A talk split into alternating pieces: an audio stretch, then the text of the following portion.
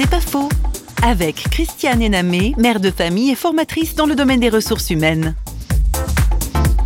Ça m'a beaucoup réconciliée avec mon entourage parce que une des grandes leçons euh, que j'ai tout de suite euh, appliquées, ça a été le pardon. Et ça, ça a été vraiment euh, quelque chose de très fort, de comprendre ce que voulait dire l'amour de Dieu et l'amour envers les autres. C'est cette patience qu'il faut, de toujours voir le bon côté chez les, les personnes que j'ai en face de moi, de les aider avec ce que je peux et les voir à leur tour aussi grandir, avancer. Et puis surtout, c'est cette relation personnelle avec Dieu avec qui je parle beaucoup, avec qui je peux dire vraiment mes difficultés, mais aussi mes joies. Mon mari dit toujours que j'ai une foi plutôt joyeuse, et même dans les moments difficiles, parce que j'ai cette relation avec lui, eh bien, euh, j'avance.